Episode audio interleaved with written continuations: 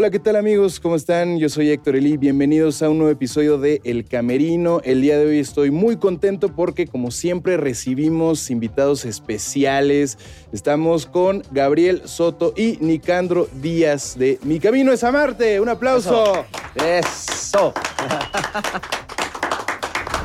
¿Cómo están Gabriel, Nicandro? Bienvenidos a este episodio del Camerino. Pues muy bien, muy contento, Héctor, de estar aquí con, contigo y con toda la gente que nos ve, que nos escucha. Y bueno, para platicar un rato eh, agradable acerca de todo, pues de todo este mundo del cual pertenecemos, ¿no? Claro, pues El Camerino es un podcast, un video podcast que trata de abordar lo que pasa detrás de cámaras, todo eso que no ve la gente, ¿no? A veces uno prende la televisión y nada más ve a los actores hacer su trabajo, a los productores, no se les ve realmente, ¿no? Y son los que... Porque ni vamos, hombre. exacto.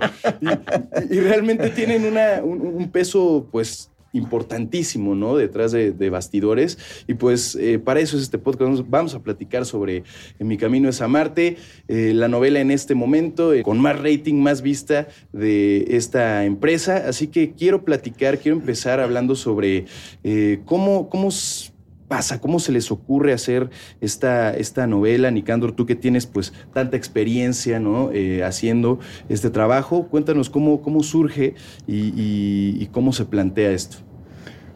Bueno, eh, los productores y como en la vida misma, eh, siempre estamos tratando de adelantarnos a lo que va a pasar. Y esta historia la teníamos en el cajón desde hace ya más o menos unos tres años. Eh, era parte de un paquete, de un proyecto que se le presentó a la empresa, pero en ese momento eh, la administración solicitaba que, bajo la cual nos regíamos, productos como menos tradicionales, ¿no? Mm. Entonces, en ese paquete estaba la mexicana y el güero, y era como lo menos tradicional, lo más osado para el público de telenovela, y se nos quedó ahí junto con otras dos que ahí siguen, ¿no? Pasa el tiempo y, y se presenta la posibilidad de retomar esta historia, que es una historia llena de valores, eh, tradicional, lo cual no significa vieja, simplemente que cumple los elementos del género que la gente de telenovelera prefiere ver.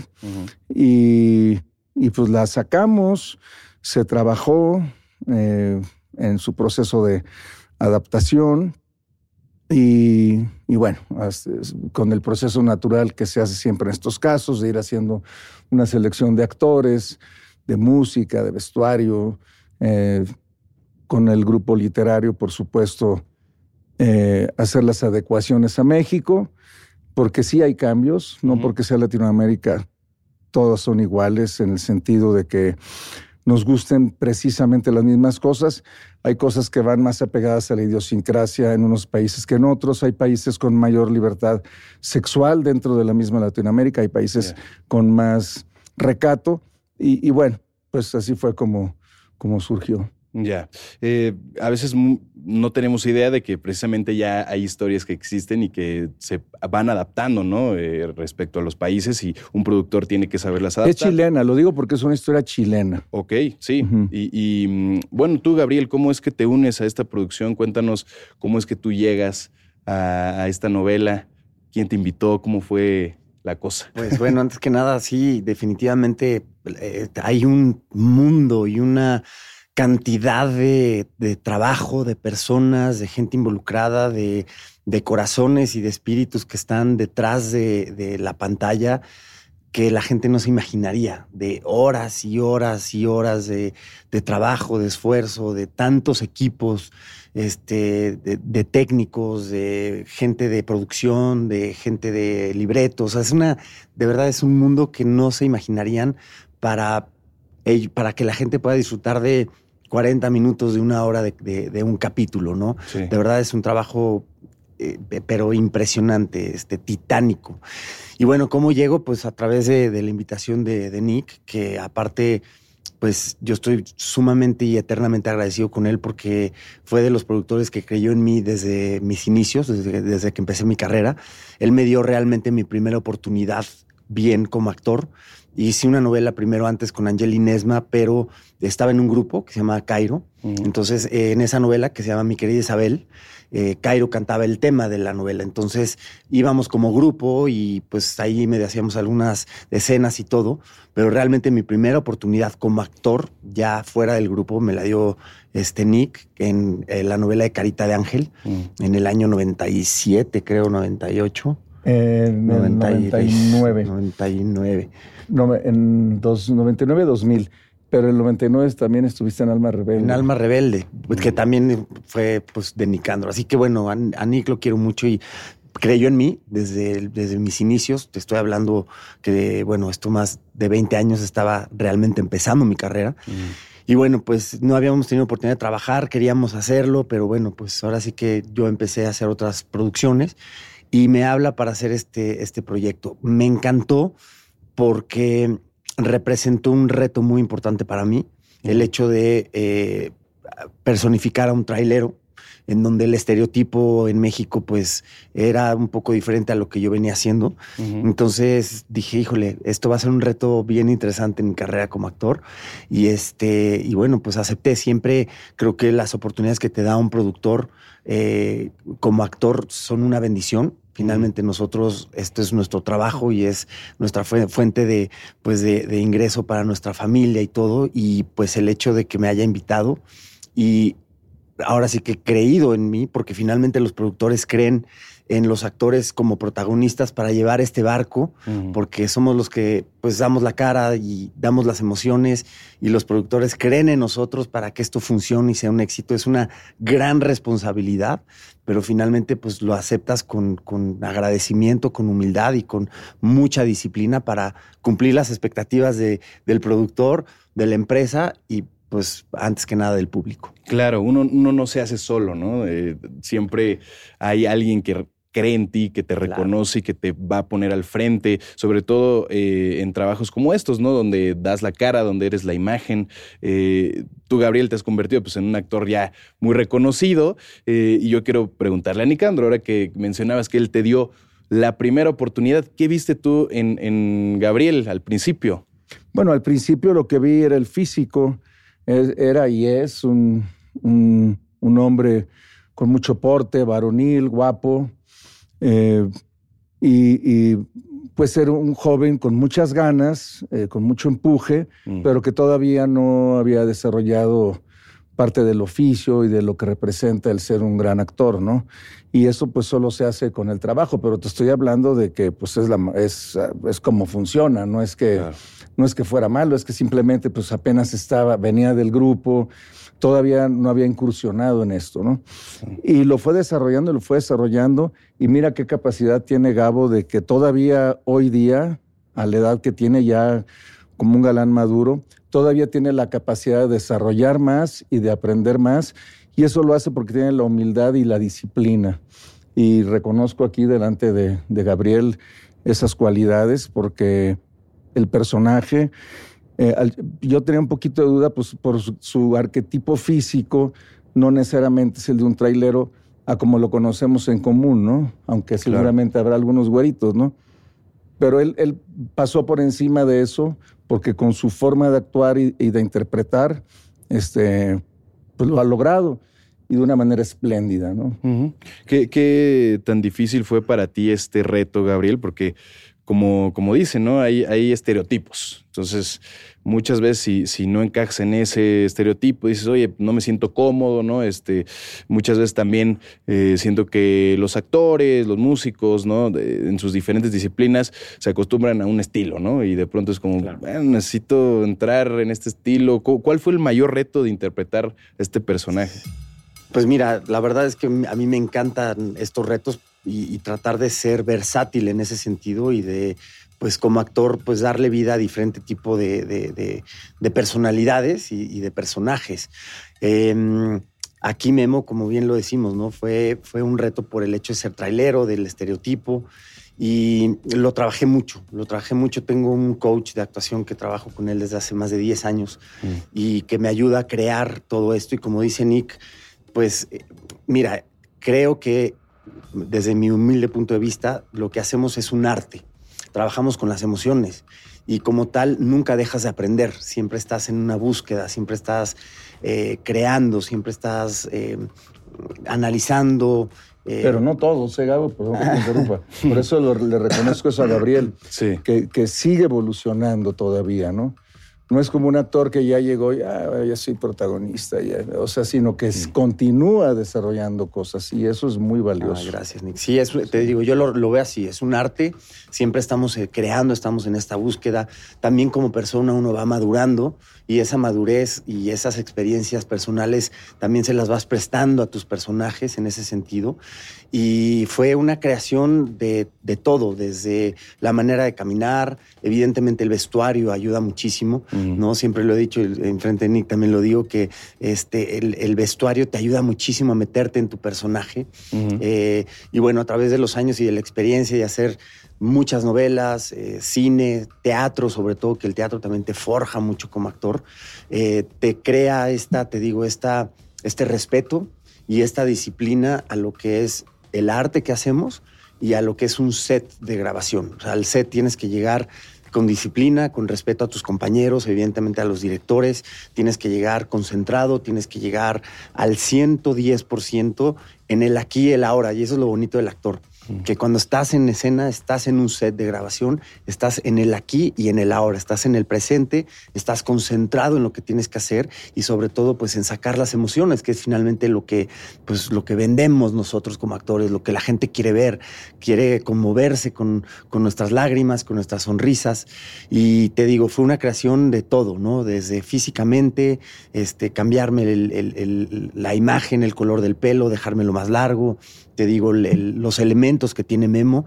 Y Dígales cómo tu ritual, Gabo, perdón que te Sí, eso te iba a preguntar. es, que yo, yo a este personaje, la verdad es que me fui enamorando de él poco a poco porque es un personaje que tiene unas cualidades que yo respeto y que admiro mucho del, del personaje. Es un hombre trabajador, es un hombre humilde, es un hombre positivo, echado para adelante, espiritual hasta cierto punto, ahorita te digo por qué, eh, familiar y sobre todo su objetivo principal es de que cuando le dicen que fue papá y que tiene una hija, su objetivo principal es encontrar a, su hija. a lo mejor en la vida real después de seis, siete años que te dicen, oye, tuviste una hija con una exnovia, dices, ay, pues no me quiero hacer responsable o no. Y, Memo no, Memo su objetivo principal es encontrar a su hija, ganársela, conocerla, estar con ella, ganarse su amor. Entonces, poco a poco me fui enamorando tanto del personaje y tiene tantos elementos tan padres que lo hacen único. Y entonces cuando me visto, y repito esto de por qué el vestuario es tan importante para un actor, me visto como un ritual, como cuando un torero se viste para salir al ruedo, igual me he visto yo para salir al set de grabación, que es ahí donde se crea la magia, ¿no? Entonces tiene varios elementos que son principales. El primer lugar es un cinturón que tiene la bandera de México, mm. porque a través del personaje, a través de las carreteras, a través de las pantallas, y hago un paréntesis que también siempre lo digo y es digno de presumir hasta cierto punto, es que las novelas que hacemos en Televisa Univisión se ven en más de 100 países a través de redes sociales yo me he dado cuenta que me escriben de Mozambique, de Sudáfrica, de lugares donde no te imaginarías que ven las novelas y las ven. Entonces, lo que producimos aquí es un producto de calidad que se ve a nivel mundial. Entonces, qué padre que a través de las novelas que hacemos puedan pues la gente conocer más de nuestro país, de nuestra gastronomía, de nuestros eh, lugares turísticos, de playas, etcétera. Entonces, Memo es muy mexicano ama su país y a través de las carreteras, bueno, ilustramos lo que es México. Entonces tiene su, cinturón de México. Luego me pongo lo que es la cadenita, que es la Virgen del Carmen. Por eso digo que es un hombre espiritual, porque se, es muy devoto a la Virgen del Carmen. Mm. La Virgen del Carmen es la Virgen que protege a los traileros, a la gente que está en las carreteras. Entonces cuando me pongo esto, ahorita les voy a decir qué significa. Y luego me pongo el paliacate, que es, eh, pues, eh, es rojo, que me encanta. Aparte, a mí Gabriel es mi color favorito. Y curiosamente, el Correcaminos, que es el tráiler de Memo, es rojo, con flamas. Entonces, yo soy, yo, sí, yo soy signo Aries, entonces mi signo es fuego. Entonces, puro fuego. Puro fuego. Y el tráiler está así con llamas y con todo rojo y las luces y demás. Entonces, bueno, cuando me visto, yo digo que esta es el espíritu de Memo ¿no? Cuando me lo pongo, este es el espíritu de Memo. Y cuando me pongo el paliacate, que le hago dos nudos, cuando cierro el segundo nudo es como, listo, ya me convertí en Memo, porque esto, como es rojo, este es el corazón del personaje, este es el corazón de Memo. Ok. Tengo dos preguntas que te voy a hacer directamente, Gabriel. Y hablando de todo este ritual que tú tienes para interpretar a Memo, eh, para ti, ¿cómo, ¿cómo, evitar como actor ese desgaste emocional? Porque al final son muchas emociones las que viertes en, los personajes, ¿no? Esa es mi primera pregunta. ¿Cómo, ¿Cómo, evitas ese desgaste emocional? ¿no? La labor del actor debe tener eh, que ver con eso, ¿no? Y la disciplina que estaba mencionando Nick hace unos momentos. Pero ¿cómo, cómo lo evitas, no? Yo siento que a veces la gente dice, oye, ¿cómo te mantienes en un personaje tan... Sobre todo en las novelas, porque duran tanto, ¿no? en, una película, pues lo, lo rodan la película y listo. Y... Sí, una película, el rodaje dura dos meses, tres. Aquí estás hablando de seis meses contando una historia de, de mucho tiempo, de muchos días. Y sí, es complicado. La verdad es que es una de las cosas más complicadas el tema eh, del desgaste emocional. Don Julio Alemán, en paz descanse, que yo lo quería muchísimo, decía que los actores somos esquizofrénicos porque pasamos de la risa al llanto en cinco minutos. No, estás, estás haciendo una escena feliz de la vida y luego en la siguiente escena te toca llorar y luego otra vez reír. Entonces, esquizofrenia total. Y bueno, es, es, es duro, es difícil. Y esa es una de las cosas más complicadas de ser un protagonista. Precisamente llega, llevar esa secuencia emocional y dar siempre la energía que requiere la escena, que requiere el director en ese, en ese sentido. Y el desgaste emocional es un, es un trabajo de, pues de condición física emocional, como yo le llamo, ¿no? Son 12, 14 horas al día a veces, 20, 25 escenas. A mí me gusta trabajar de memoria porque he encontrado que trabajar de memoria lo hace más orgánico. Es como yo siempre lo digo, cuando lo entiendes, te lo aprendes. Y entonces es mucho más fácil y orgánico entender tu texto, qué estás diciendo, por qué lo estás diciendo, mm. que cuando usas el chicharo a lo mejor muchas veces caes en esa zona de confort y nada más lo lees por encimita y ya después de las 7, 8 de la noche que ya estás agotado, dices, ay, me voy a poner el chicharo y a lo mejor no das la razón que tienes que dar y el objetivo que tienes que dar en la escena en cambio, cuando te lo aprendes de memoria, ¿no? Entonces, sí, es un trabajo duro y, creo por eso que pues eh, no es fácil hacer un protagónico, ¿no? Pero finalmente, pues ya son muchos años de entrenamiento, son muchos años de, de entendimiento también de lo que hago que es mi pasión aparte, pero sí es un trabajo de todos los días bien duro.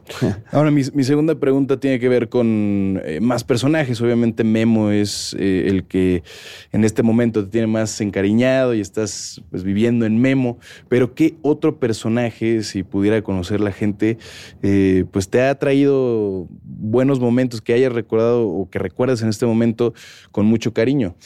El otro día lo platicaba con mis hijas y de todos los personajes que he hecho, te voy a hacer ahora sí que una lista de, de, los primeros tres o cuatro que son los más entrañables para mí. Y lo digo enfrente de Nick sin, sin presunción ninguna. Creo que el personaje más importante que he hecho fue Ulises el Feo en Amigas y Rivales. Fue el que me catapultó en mi carrera de una manera impresionante, un personaje bellísimo, porque aparte, pues, eh, la caracterización y todo lo que implicaba. Y ahí fue donde realmente me enamoré de este mundo, ¿no? Y, y seguí mi carrera. Entonces, Ulises el Feo, sin duda. Y número dos, Memo. Memo es está siendo el personaje de los más entrañables. Lo estoy adorando, lo estoy amando. Es un personaje, te digo, bien bonito, bien luchón, bien humilde, bien trabajador, bien. Es, muy tierno, Memo, y eso me encanta del personaje. Después, soltero con hijas, se llaman este, eh, Nico, mi personaje. Es un proyecto que disfruté mucho hacer también, con una gran responsabilidad de llevar pues el, el peso de, ese, de esa historia.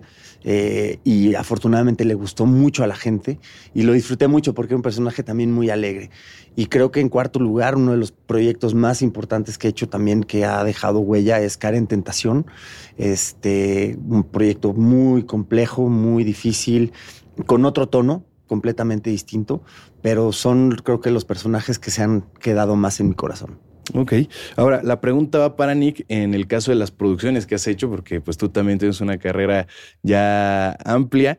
Me gustaría saber, de todas las producciones que has trabajado, ¿cuál ha sido la que más reto te ha representado y por qué? Cuéntanos alguna anécdota eh, con actores, algo que, que la gente no sepa detrás de cámaras.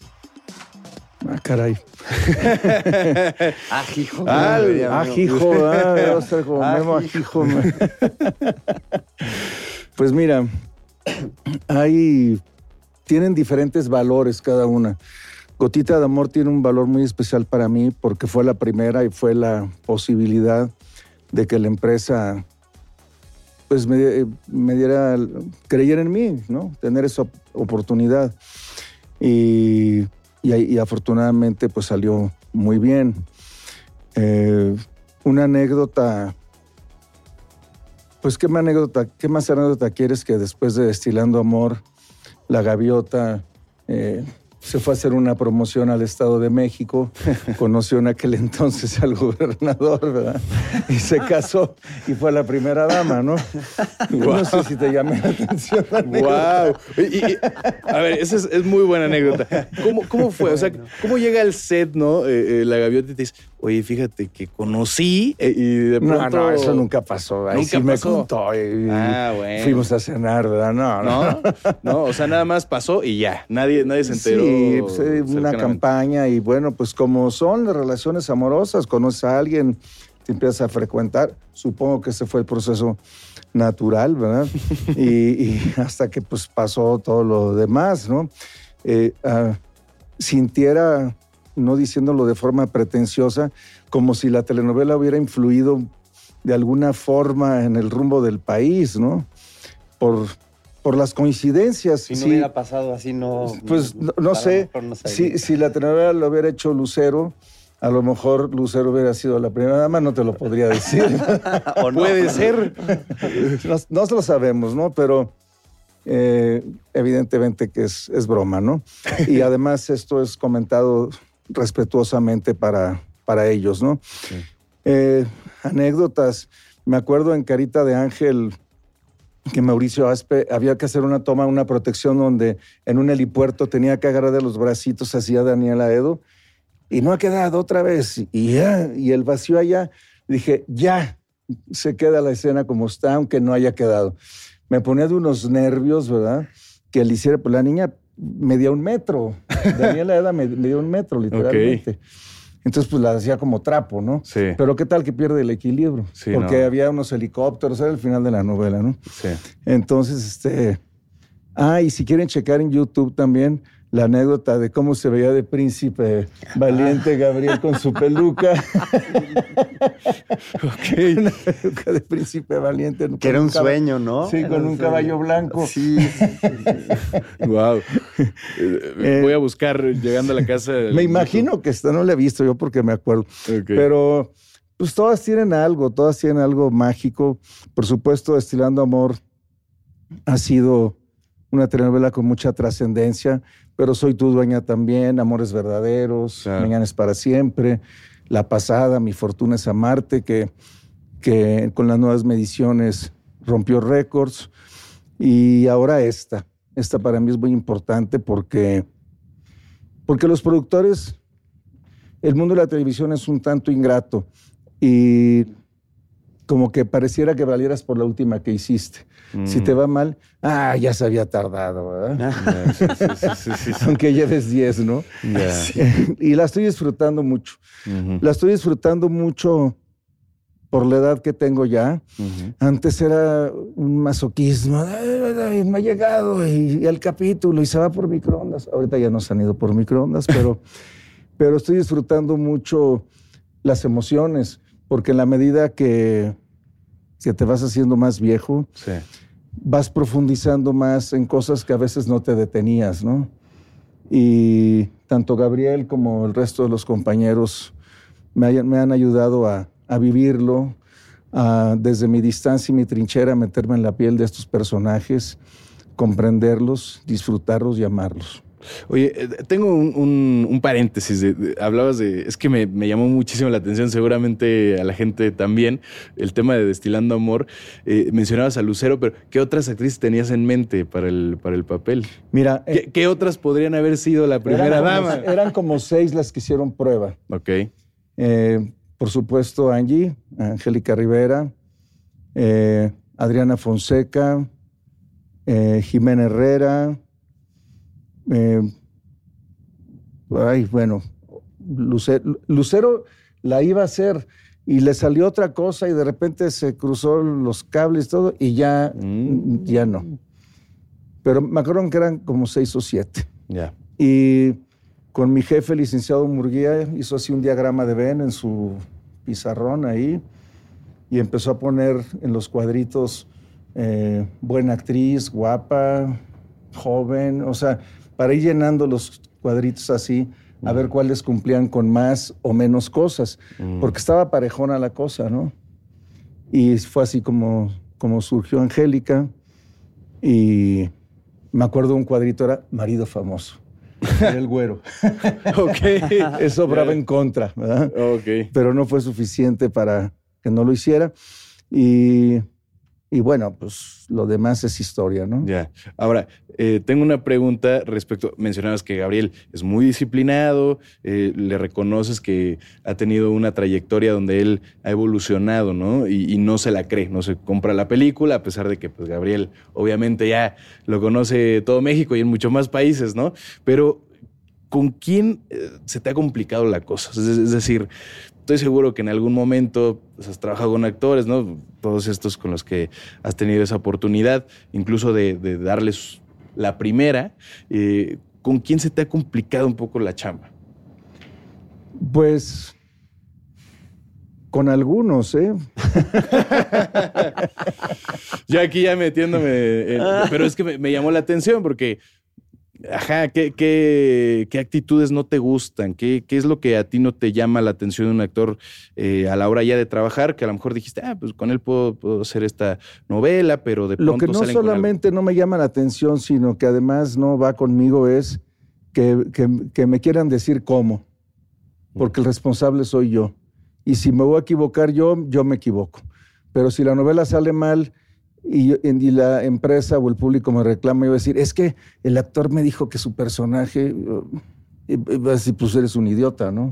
Tú eres el responsable. Claro. Entonces, eh, soy muy respetuoso de los actores. Eh, nunca me verás actuar en un set, pero por lo mismo también pido que se respete el trabajo de dirección y el trabajo del escritor y del productor. Entonces, hay compañeros que no de mala fe invaden estas áreas, ¿no?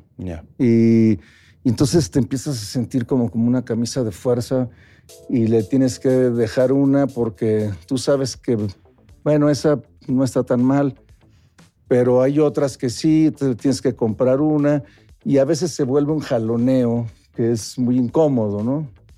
Y, y tengo compañeros así que además son amigos míos, ¿eh? no, no es ninguna novedad. Mm. Eduardo, por ejemplo, es muy vivencial, Eduardo Yáñez, y, y se mete en esto y todo, y, y, y, puede ser que a veces tenga razón, pero otras no, ¿verdad? Claro. Y entonces tienes que, ay, por favor, y oye, se complica un poco. Fue más en la primera, ya después...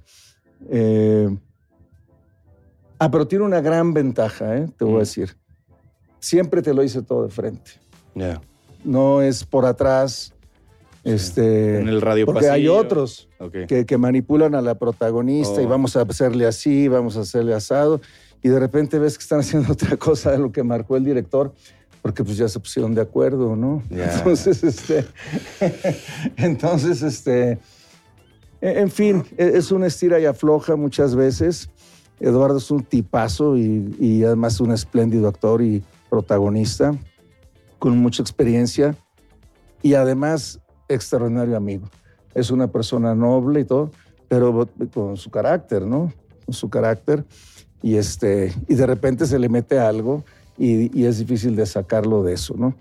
Pero este, nunca ha sido algo que sea un tema personal, siempre ha sido por, por lo que pensamos que puede ser mejor para el propio producto. ¿no? Ya.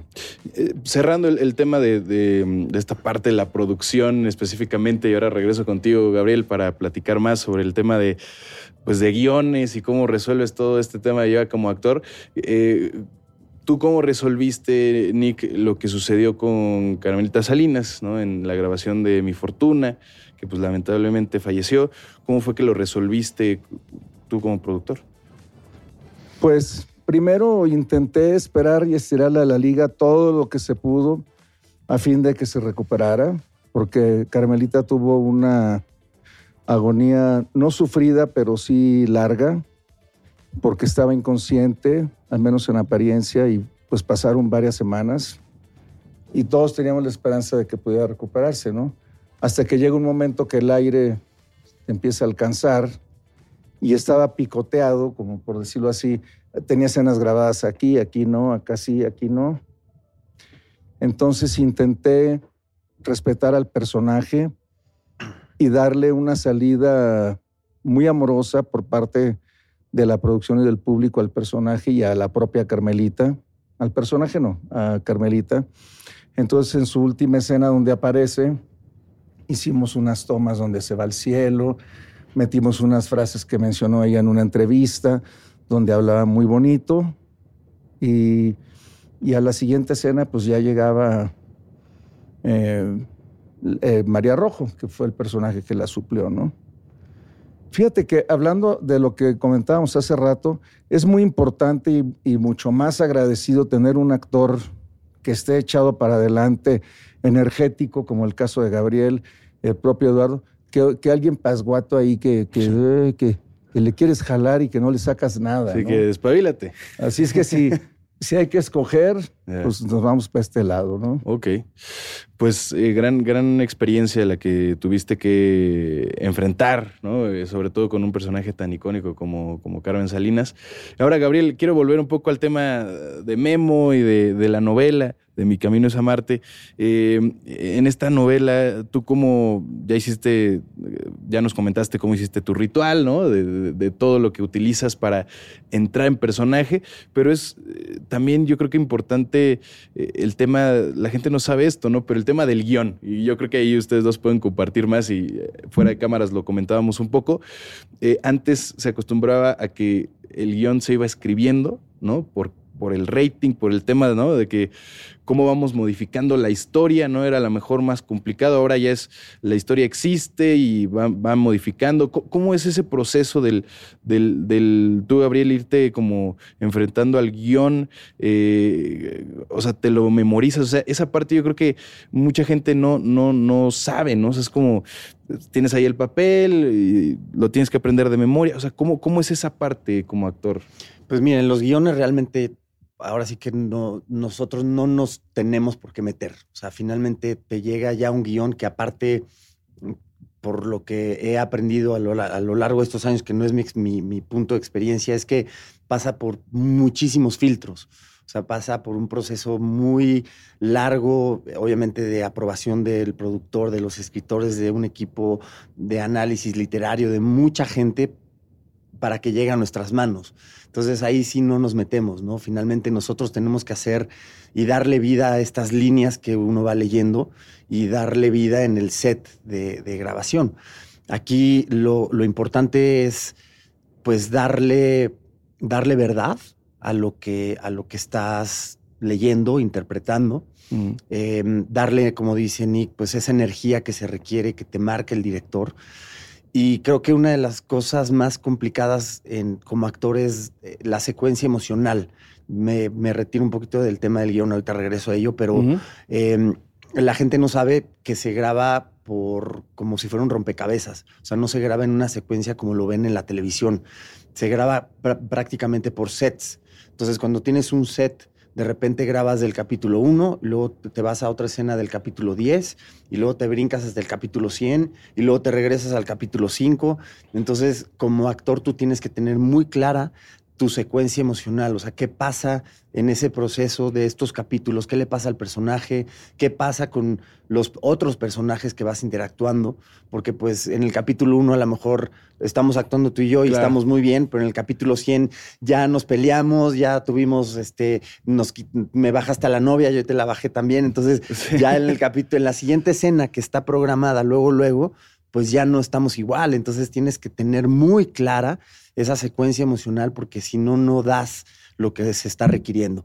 Y regresando a los guiones, pues es simplemente darle verdad, ¿no? Darle verdad a lo que uno va leyendo, darle, tratar de darle razonamiento, darle lógica, ¿no? Porque hay muchas veces, y me ha tocado en, diferentes proyectos, que vas leyendo y dices, híjole, pero es que esto no, no, no va de acuerdo a la, psicología que he estado trabajando en el personaje. Lo platicas con el director, pero finalmente tu chamba es darle verdad a lo que está escrito en un guion. Ya, debe ser complicadísimo eso que tú estás diciendo, ¿no? No hay una eh, grabación lineal, es decir, este, esto que mencionas, de pronto puedes grabar el capítulo 1 y luego el 100 y tienes que saber bien, pues si estás peleado con... Exacto, es la, te digo, es la, secuencia emocional es de las cosas más complicadas de llevar en un, en un protagónico, en un proyecto, porque no te puedes brincar, ¿no? De, en ese sentido tienes que tener muy clara la historia, muy claro lo que va pasando. Te digo, pues darle lógica, ¿no? Finalmente, y esa es una de las cosas que le he dicho a Nick, en este proyecto en particular está sumamente bien escrito porque todo tiene lógica, todos los mm. personajes tienen una línea, tienen una lógica. Te voy a contar, no voy a decir este, qué proyecto fue, pero eh, fue algo muy complejo porque eh, una de las cosas eh, era un personaje en donde una de sus principales leitmotivs o leyes de vida o de, o de, o, de, psicología era que no soportaba la mentira, ¿no? Mm. No soportaba la mentira, el personaje no podía con cualquier tipo de mentiras. Al principio la que hace de su pareja le, le miente que tiene un bebé, entonces eso es un, un rollo enorme, es un caos, de ahí se deriva mucho de la complejidad de la historia. O sea, es un personaje que no soportaba la mentira. Corte A, capítulo 30, en la acotación dice el personaje, no voy a decir el nombre, tal, miente. Y él le decía al director, ¿pero cómo? O sea, ¿cómo si no voy a mentir? la mentira, ¿no? ¿Cómo voy a mentir si él no soporta no la mentira? las mentiras de los demás, pero no las suyas. Sí. ¿Sabes? Entonces ahí es donde dices, a ver, no, no entiendo. Entonces, ¿cómo voy a crear un personaje que no soporta la mentira, pero él mismo miente? Es traicionarlo completamente. Entonces, con el director era así de, bueno, pues vamos a tratar de darle la vuelta. A lo mejor no mientes, pero no dices la verdad. Hablando de, esta conexión emocional que los actores tienen con sus papeles, yo sé que muchos dicen que esto no pasa, que no te involucras emocionalmente con las personas con las que trabajas, que eso es a lo mejor falta de ética, pero pasa de que pronto ya te, vuelves amigo de, alguien del casting o a lo mejor hasta te enamoras. Y aquí me, en, la producción me dijeron, pregúntale a Gabriel si alguna vez le ha pasado que se haya enamorado de alguien de la pues, con quien trabaja, ¿no? De, algún personaje. no, ¿eh? no, me ha pasado, no, hombre. Mira, sí me ha pasado, no voy a decir nombres ni nada, obviamente me ha pasado. Y es que, eh, y es nuevamente lo que la gente no sabe, esta se convierte no solamente en tu vida, porque estás todos los días, de lunes a sábado, mínimo 10, 12, 14, a veces hasta 16 horas trabajando, en donde se convierte no tu segunda casa, tu primer casa. O sea, yo llego al camerino y es como, me siento como en casa porque estoy aquí todos los días, todo el día, todo el tiempo. Y obviamente la gente con la que trabajas se convierte en tu familia porque es la gente que ves todos los días. O sea, los ves más a ellos que a tu propia familia. Es demasiado tiempo el que pasas con tus compañeros, con el staff, con, con, pues, con toda la gente con la que está involucrada, que repito, es mucha, y es todos los días, todo el tiempo, todo el tiempo. Y obviamente, pues uno no es de palo, ¿no? Uno siente. Entonces de repente te, pues, te ponen a alguien, pues, ¿no? Pues, muy guapa y tal. Y pues, oye, pues hay que, pues alguien tiene que hacer el trabajo sucio. claro, claro, claro. ¿No? Sí. No, pero la verdad es que sí, o sea, son demasiadas horas, es demasiado tiempo, es demasiado la convivencia y obviamente pues estás actuando, pero finalmente pues eres humano, entonces le metes la emoción, pero pues entonces sí, o sea, sí es complicado. Eso. Claro, pues el maestro limpio tiene que ser el trabajo sucio. Y también, y también pasa al revés, o sea, que sí te encariñas con la gente, pero también ya empiezas de pronto a cansarte y, de que tener roces o no. O eso, pues más bien no, tanto. Bueno, sí, obviamente te, te llevas. En mi caso, yo soy te digo, trato de tener una armonía en mi vida y en, mi trabajo sobre todo. Y he tenido mucha suerte porque no me ha tocado a alguien con quien no me lleve bien.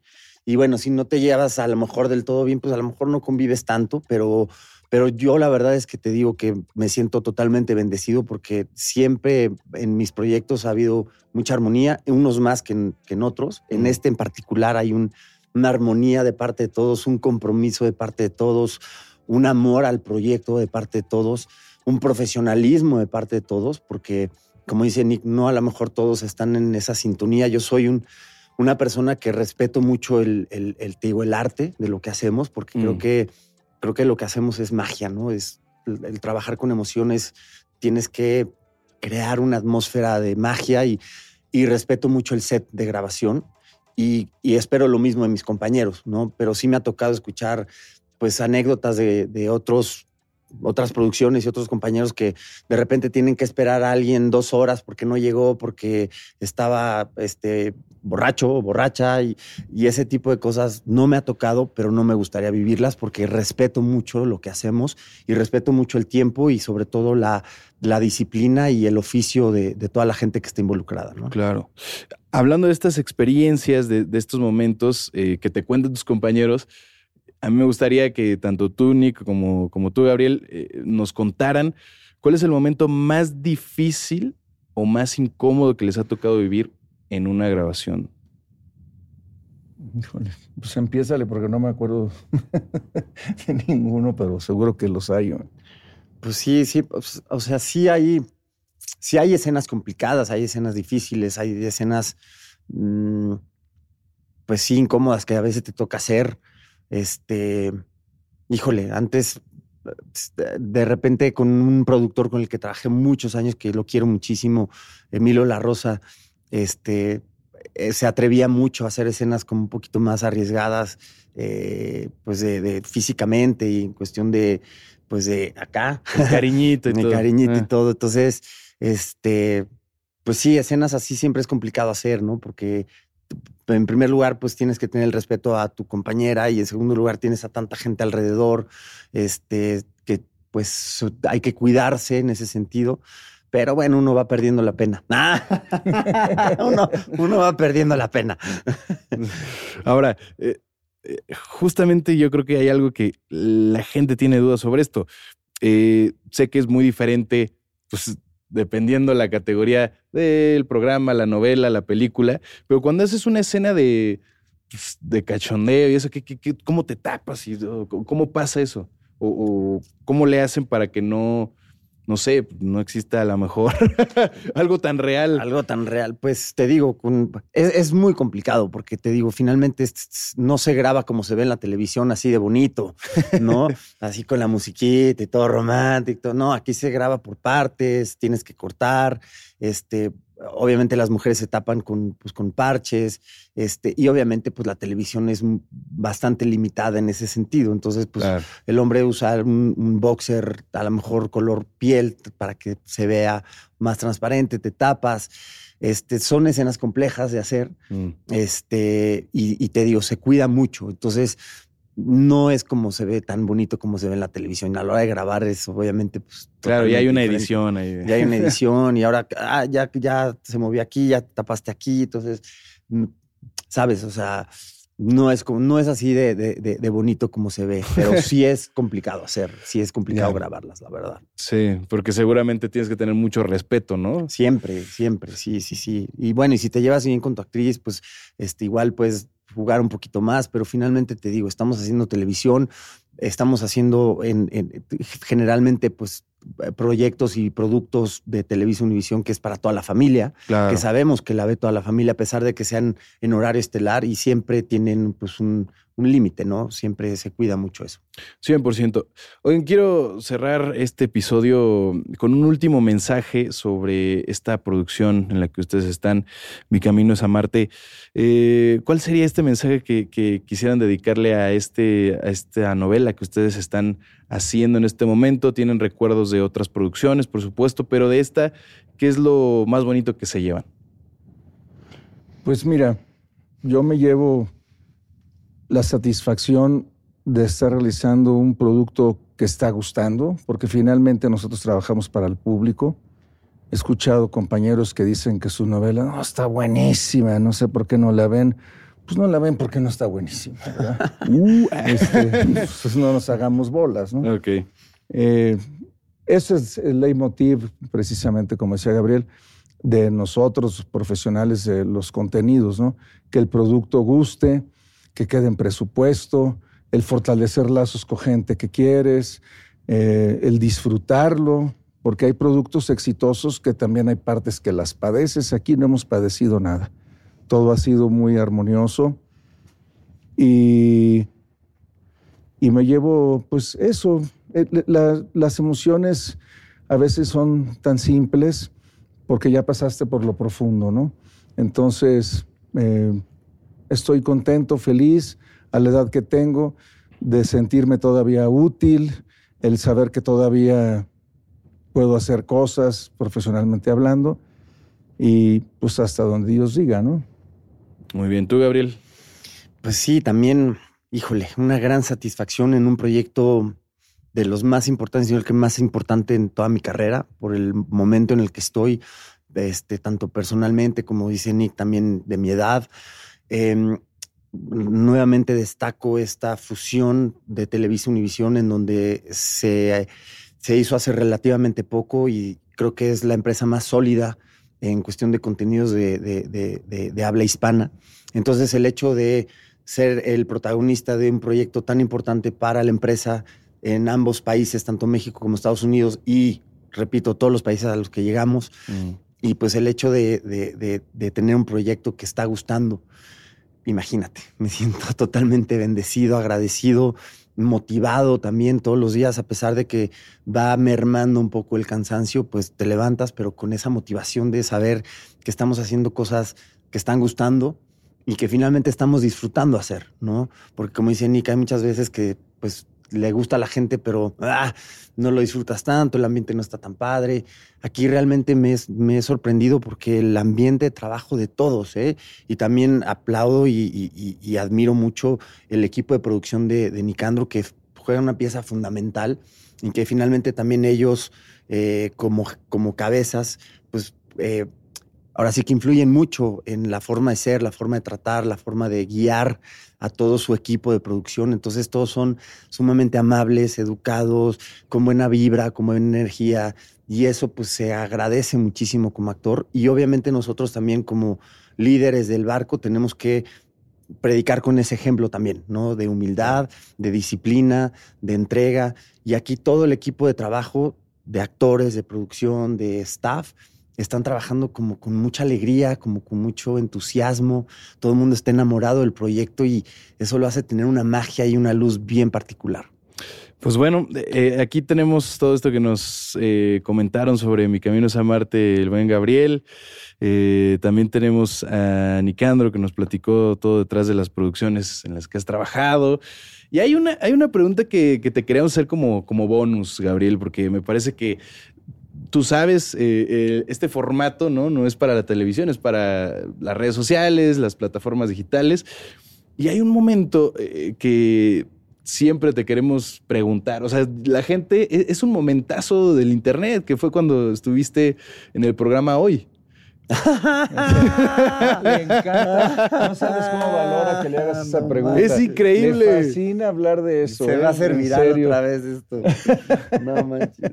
De eso se trata, de eso se trata. Este, ya, ya, es la última. Es la no, no, no, pero qué bueno que tocas ese punto, ¿eh? Porque Gabo siempre, oye, vamos a hablar de cuando estuve en hoy, que estuvo padrísimo y todo. Es que es un momentazo del internet, Gabriel. Un momentazo del internet, pues para mí no tanto, pero bueno. este, A ver, ah, también, sí, sí. les voy a contar. A ver, o sea, vamos a ser realistas. O sea, sí, evidentemente no soy el gran cantante, nunca me he vendido como el gran cantante. Creo que hay dos tipos de cantantes, los que nacen con ese don, que es un don, y los que aprendemos a cantar. Aprendí yo en el grupo Cairo a ser entonado, tomé clases de canto como loco, me preparé para poder llegar a, estar, a ganarme el lugar en el grupo. Lo hice, llegué a cantar, eh, obviamente en los conciertos en vivo, este, llegué a ser bastante entonado y eh, para este disco me preparé, yo lo produje, yo lo pagué y se iba a presentar en el programa hoy, pero en playback. Eh, se hizo un ensayo previo con el playback, este, inclusive días antes hicimos un video en el helipuerto, todo iba a ser con playback. No sé por qué a la productora, cinco minutos antes de salir a, la escena a presentarlo, me dice, si no cantas en vivo, lo cancelamos. Y yo, madres, o sea, yo lo pagué, llevo meses trabajando en esto, dije, pues me voy a arriesgar. Y me arriesgué y obviamente pues, salió de la fregada, mal entonado. Pero te voy a decir una cosa, y esto mucha gente que está en el medio lo sabe. Tú no puedes cantar en vivo en televisión si no tienes un ingeniero de audio que te ecualice, que te haga una prueba de, de, audio. Todo, todo. O sea, en la mañana es más difícil también. En la mañana es más difícil. No, no, no, sí. a ver, o sea, desde, que yo en el ensayo tenía una diadema de, oído y aquí me dieron un micrófono en mano, entonces pues ya la coreografía ya era, ya me cambió totalmente la jugada. O sea, realmente para cantar en televisión eh, es muy difícil.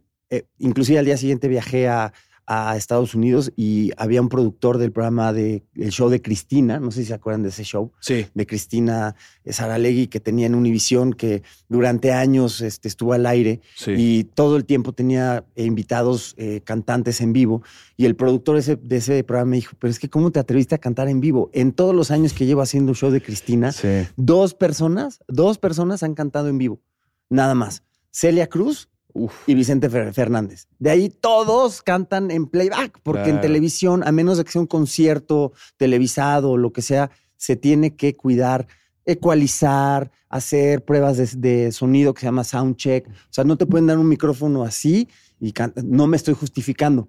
Pero si me hubieran dicho que hubiera sido en vivo hubiera tomado mis precauciones y no hubiera salido tan mal.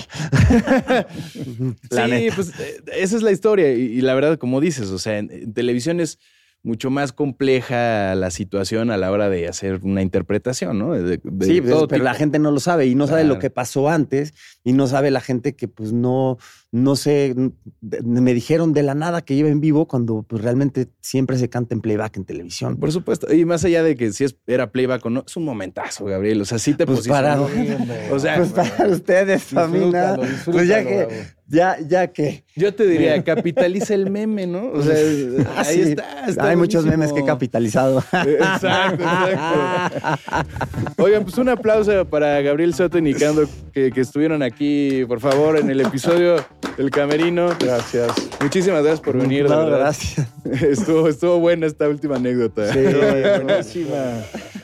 Pues nada. Hasta Nick me dijo el otro día, oye, ¿por qué no te echas el tema principal de la novela? en vivo. En vivo. sí, Muchísimas gracias por venir, de verdad. Gracias y gracias a, todos ustedes que, que ven, que escuchan este podcast, video podcast que estamos produciendo en Televisa Digital. Gracias de verdad y pues no se pierdan la novela con más rating en este momento. Mi camino es amarte. Gracias. Gracias, a todos. Gracias. Nos vemos en el próximo episodio.